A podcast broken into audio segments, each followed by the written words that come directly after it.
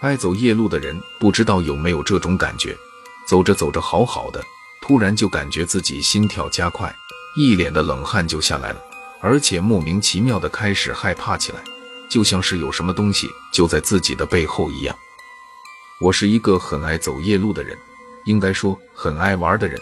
以前读高中的时候，每天总是要在网吧上网到深夜，然后才步行回家。网吧到我家这段路是没有路灯的。大约半个小时的路程，路的两边有很多坟墓。要说当年我也是胆大，经常是半夜十二点一两点，连个手电筒都没有，就在那路上走着。年轻人总是这样，即使害怕，还是忍不住想要去上网。其实每一次走夜路，我都告诉自己，以后再也不上网这么晚了。这一天，我一如既往的上网到了十二点多，然后离开了网吧。离开网啊的时候，我看到了一个同学，他表情有些紧张。一看到了我，似乎是松了一口气，跑过来对我说：“你怎么这么晚才回家？”我跟着人关系也不是太好，他问我问题，我只能笑着随便说了一个答案。我和他的家顺路了一段，看他的意思，看来是想和我一起走一段路。反正我也是一个人走夜路，有人陪着也是好事。我们两个都保持着沉默，在这路上走着。还别说，有一个人陪着走夜路是要感觉好一点，最起码心里的那种紧张感觉不见了。其实这只是心里的安慰罢了。他明显没怎么走过夜路，一路上战战兢兢的，一点点声音都会吓得他身体抖一下。我也就只能感叹，现在的年轻人胆子真的太小了。和他一起走了差不多十分钟，走到了一个分岔路口，他家在左边。我家在右边，他看了看我，我看了看他，似乎他的表情在说，并不想和我分开一样。不知道为何，也许是我这时候同情心泛滥，我居然对他说：“我送你回去吧。”毫无疑问，他肯定是非常高兴的答应了。我也就只能带着他朝着他家走去。刚一走到左边的路，我就感觉有些不对劲，像是有什么东西在看着我们。这种不对劲的感觉一路都有。让我全身都在发麻，不由得我开始加快的了脚步。走了差不多十几分钟，终于到了他家。他朝着家里跑去，还不忘了对我说一句：“李波今天头七，就埋在那路上，你要不要今晚上住在我家？”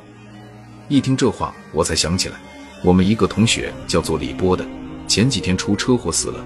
我就说感觉这么怪，原来就埋在那路上，今晚上还是头七。我想了想。其实我也想住在他家里，可是我想起了我爷爷，我爷爷管不起我，我去上网他也没办法。但是每一次都会等我回家，然后把饭给我做好，等我吃了他才回去睡。如果我一点钟不回家，我爷爷一定会打着电筒出来找我。不行，我必须回去。老人家大半夜不睡觉，我心里就已经很不舒服了。如果还出来找我，这会让我觉得自己彻底就是一个畜生。我咬了咬牙说：“我还是回去吧。”说着，我转身就走了。他就像是躲一样的跑回了家里。有人说过，对鬼这些东西不要怕，只要你不怕他，他就会怕你。但是说是这样说，要做到真的太难了。对于未知人都是恐惧的，对于黑暗更是如此。现在是我一个人走在这路上了，我牢记着走夜路的法则，就是不要东张西望。我的视线一直盯着前面三米远的地面，这样既能看见路，又不会看见太远的地方。就这样走着走着，可是我的心却是越来越紧张，因为我能感觉到，或许在某一刻，就会有一个东西突然出现在我的眼前，把我开膛破肚。想到这些，我只感觉后背是一阵的发麻，脚也莫名其妙的有些软了。我现在真的好想快点回家，再也不想走这条夜路了。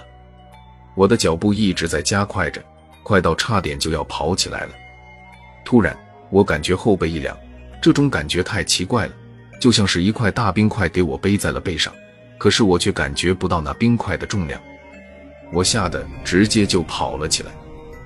前面二十多米远的地方有一个雷管房，灯还亮着，我顿时间就感觉到了安全感来了。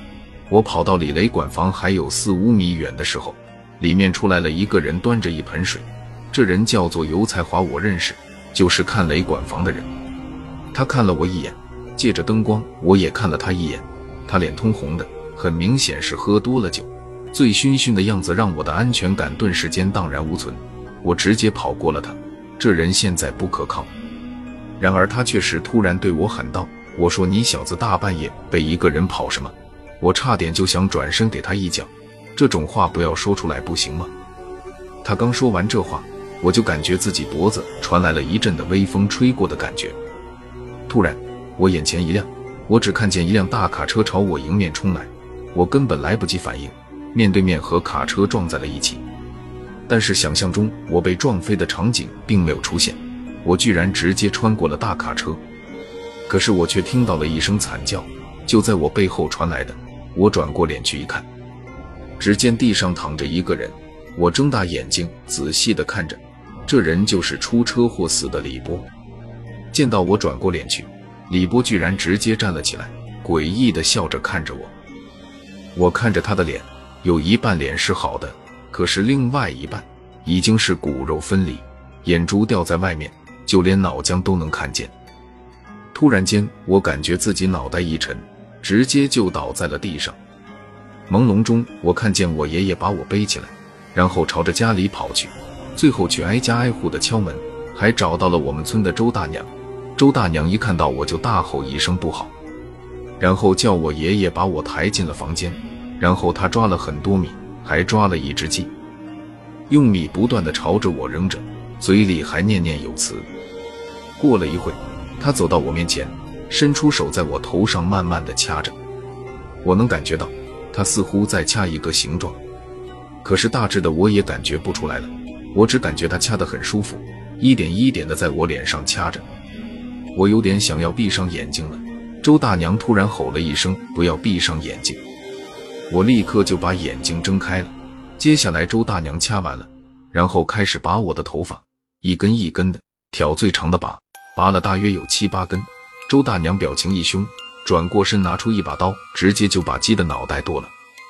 就在这一瞬间，我感觉全身充满了力气，那种想要睡过去的感觉完全不见了，就像是我的身体又属于我了一样。从那以后，我就再也没在那条路上走过夜路。就算是下午走，也得带上一两个朋友。